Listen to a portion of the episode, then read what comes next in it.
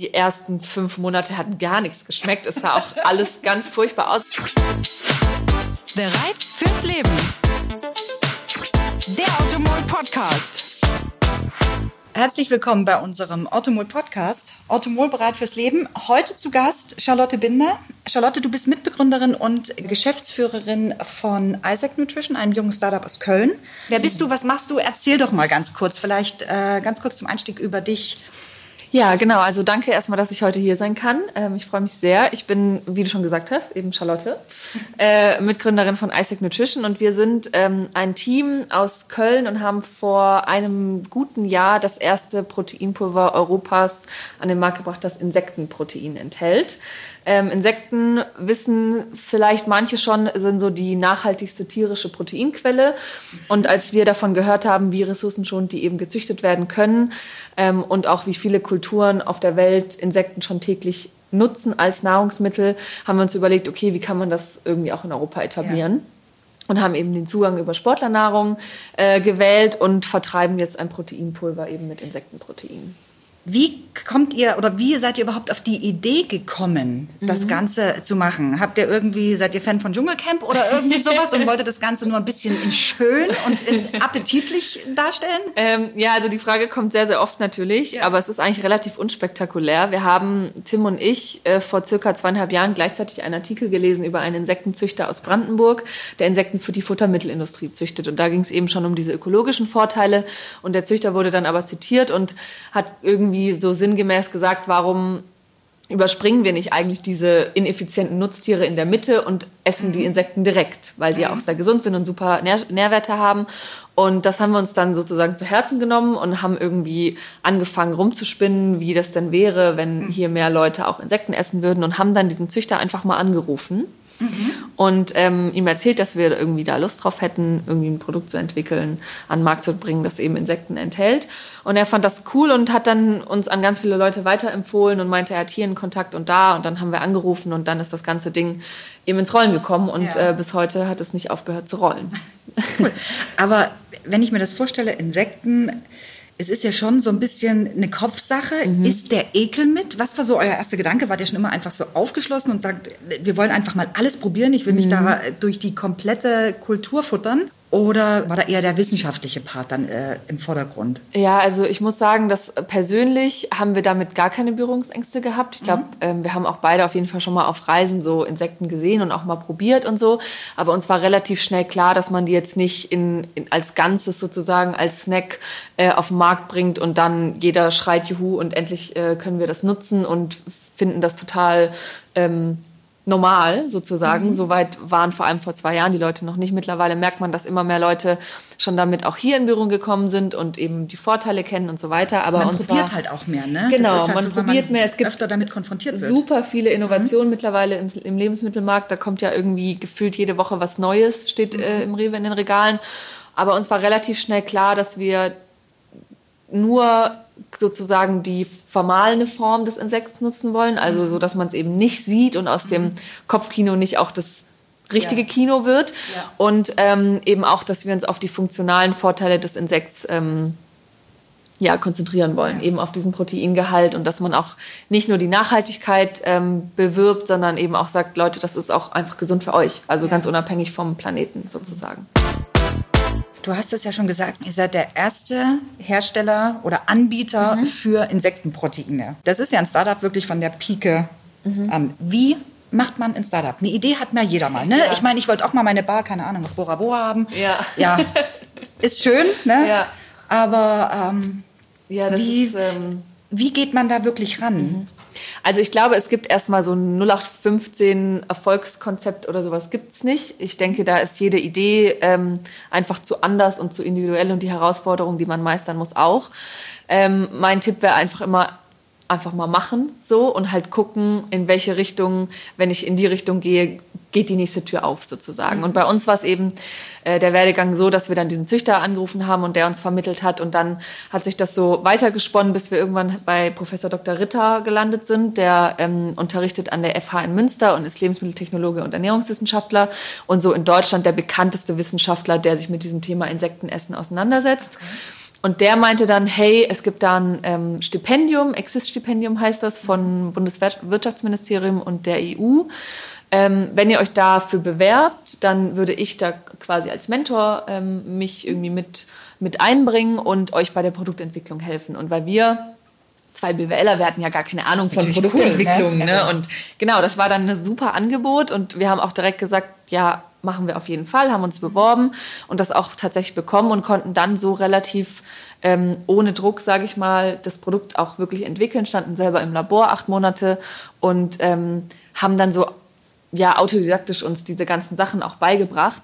Ähm, wie gesagt, wir haben jetzt ein Lebensmittel gemacht. Das ist natürlich ein ganz anderer Prozess, als wenn man jetzt eine App entwickelt oder irgendwie eine Plattform baut oder äh, eine Bar auf Bora Bora aufmacht. Ne? Also ich glaube, die, es gibt so gewisse Themen, die sind immer ähnlich. Irgendwie Geld, äh, erste Kunden und so weiter. Und was ich auch jedem empfehlen würde, ist, dass man am Anfang, wenn man die Idee hat, mal so eine eine kleine Marktrecherche macht und einfach zu Leuten hingeht. Und wir haben dann auch in der Küche so Proteinriegel gemacht und sind damit zu Sportstudios gegangen, haben gesagt, hey, guckt mal, das ist mit Insekten, würdet ihr das essen und wie fändet ihr das und so weiter. Und einfach um so ein bisschen Gefühl dafür zu bekommen, wäre da wirklich Potenzial da.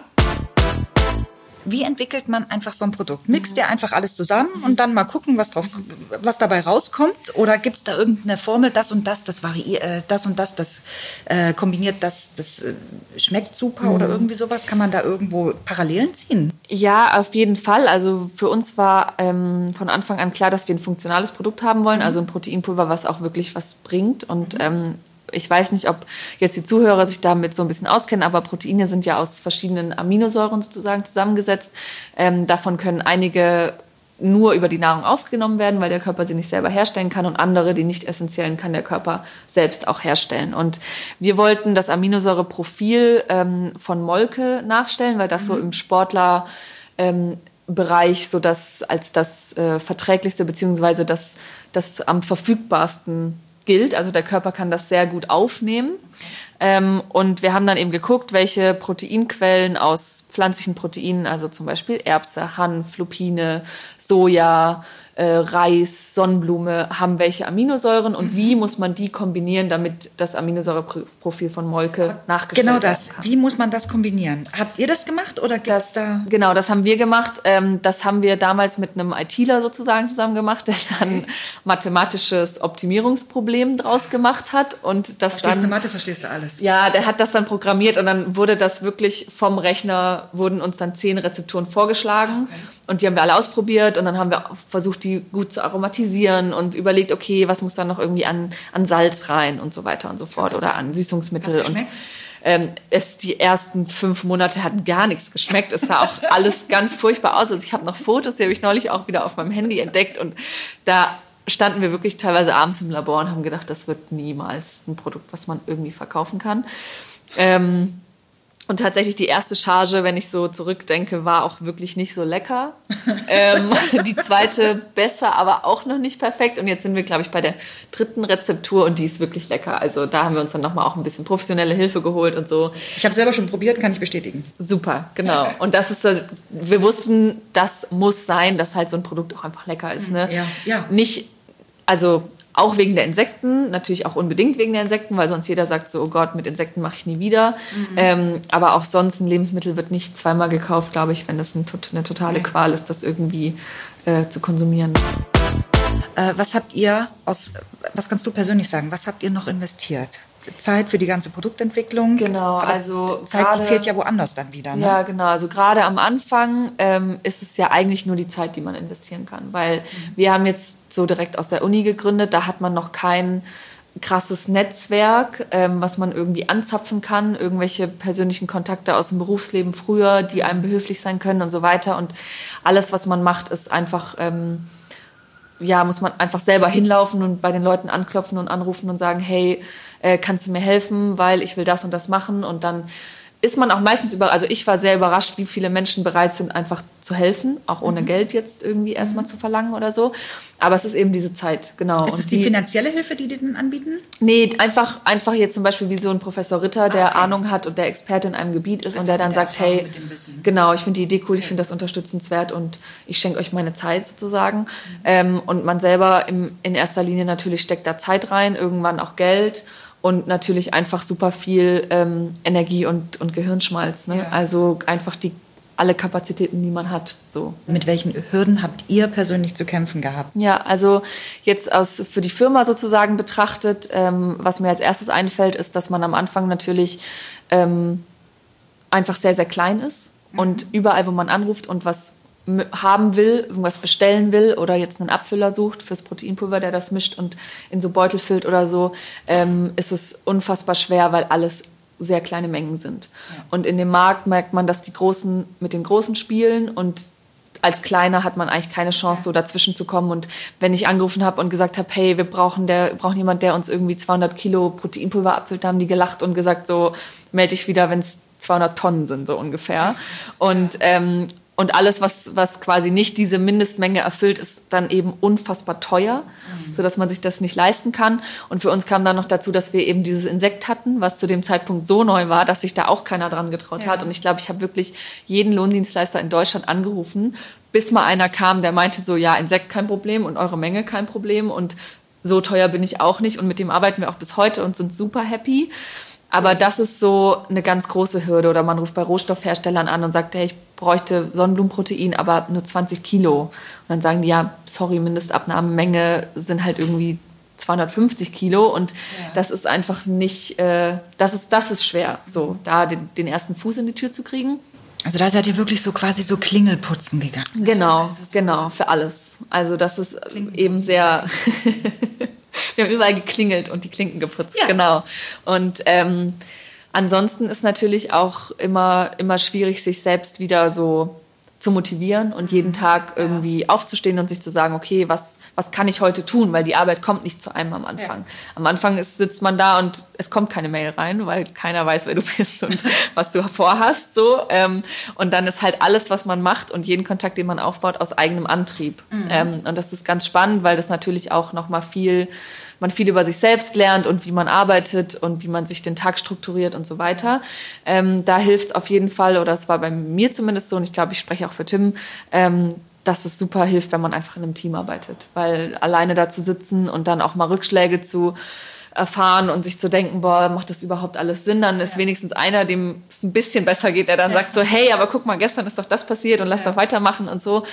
Und ähm, das ist auf jeden Fall auch schwierig und dann natürlich auch diese, äh, nicht nur sich selbst immer wieder so rückzuversichern, sondern auch vom sozialen Umfeld natürlich dann irgendwie gesagt zu bekommen, hey, das ist cool, mach das mal weiter, weil am Anfang kann sich da keiner was drunter vorstellen. Also meine Eltern, die haben das erste halbe Jahr ich glaube, die wissen auch jetzt nicht, was ich den ganzen Tag mache, aber im ersten halben Jahr ja, war es noch schlimmer. Und dann war es halt immer so, äh, ja, auch jetzt ist es so, dass man teilweise dann gefragt wird, so, ja, machst du das Vollzeit? Und ich denke mir so, pff, ja.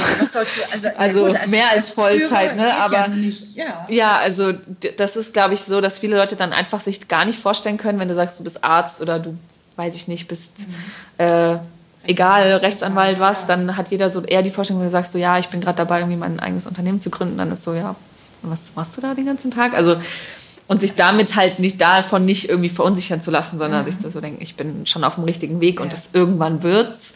Ähm, das ist auch auf jeden Fall ein Ja, cool. Ihr seid ja auch auf dem Weg, einfach auch bekannter zu werden. Ja. Wie ist das? Tretet ihr auf Messen? Habt ihr Messenauftritte oder immer noch äh, quasi so mehr oder weniger Kaltakquise? Also wir, wir gucken schon, dass wir die großen Veranstaltungen und Messen mitnehmen. Jetzt auf der FIBO zum Beispiel in Köln im April waren Mhm. Okay. wir, weil es natürlich auch ein Heimspiel für uns war und da hatten wir einen großen Stand und das war auch echt super schön, auch dass man irgendwie gemerkt hat, es kommen viele Leute, die einen schon mal irgendwo gesehen haben. Mhm. Ähm, und ansonsten viel so bei Sportveranstaltungen, Crossfit-Wettkämpfen, wo wir wissen, da läuft unsere Zielgruppe irgendwie so geballt rum und es lohnt sich dahin zu fahren. Ähm, und ansonsten, klar, sind wir viel mit Online-Shops, mit anderen Online-Shops, die uns weiter vertreiben im Gespräch, aber da eher wirklich so Kaltakquise am Telefon oder per Mail. Ähm, ab und zu kommt mal auch jemand auf uns zu, der davon mitbekommen hat und das cool findet und auch in sein Sortiment mit aufnehmen will. Aber das ist ja dann umso schöner. Dann, Und das, dann ist, das sind die ja, schönsten Momente. ne? Genau, genau. Und deswegen meinte ich auch, am Anfang sitzt man da und keiner will was von einem. Und jetzt mittlerweile ist so, dass auch Arbeit zu uns kommt. Und ähm, das ist natürlich ein schönes Gefühl. Ja. Eben, dann sind wir nämlich auch schon dabei bei den Zukunftsplänen. Ja. Wie sieht's da aus? Weltherrschaft? Weltherrschaft, die es steht natürlich immer auf dem Zettel. Ähm, was davor noch kommt vielleicht, ist so, äh, wir wollen eigentlich so uns als, als führenden Anbieter für funktionale Nahrungsmittel auf Insektenbasis in Europa etablieren. Also wir sind jetzt schon über Amazon, Amazon und so ist das ja mittlerweile relativ einfach auch mal so vorzufühlen, was könnte in England gehen, was könnte in Frankreich gehen und in Spanien und so. Da sind wir gerade dabei und ähm, auch bei der Produktentwicklung ist natürlich noch super viel Luft nach oben. Also wir haben bis jetzt zwei Produkte und es sollen auf jeden Fall hoffentlich noch dieses Jahr mehr werden, dass man einfach da sein Portfolio so ein bisschen vergrößert und den Leuten noch mehr Icing-Produkte sozusagen anbieten kann.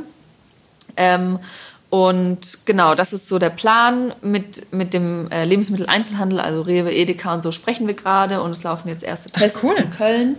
Das ist auch super spannend, aber so wie das Produkt jetzt ist, beziehungsweise wie die Märkte noch aufgebaut sind, glaube, glauben wir nicht so richtig dran, dass es dieses Jahr noch irgendwie groß ausgerollt werden kann, weil wir sind ein Proteinpulver, wir sind relativ hochpreisig und ähm, 36 Euro Insektenprotein mal ebenso im Rewe mitgenommen ist, glaube ich, schwierig. Gut, die Umrechnung ist, wie viele Portionen kriege ich daraus?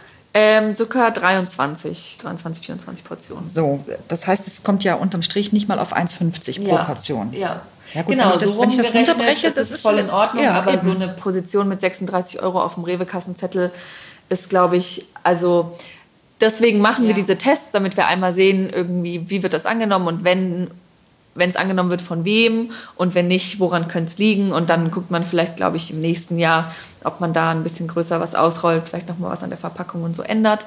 Aber ähm, das ist auf jeden Fall für dieses Jahr jetzt erstmal nicht auf dem Plan. Aber auch ganz schön, weil wir eben sehen, dass Interesse da ist Ja. von den Supermärkten und dass das schon ein Vertriebsweg auch sein kann in der Zukunft für Nahrungsmittel mit Insekten. Das ist ja schon mal ziemlich innovativ für Deutschland, glaube ich. Ja, cool. ja. Charlotte, wo wir gerade beim Thema sind, ihr werdet ja von Automol unterstützt. Wie sieht die Zusammenarbeit aus? Also wir sind genau vom, vom Automol Innovations Team angesprochen worden, ähm, ob wir uns mal kennenlernen wollen. Und das war letzten Sommer.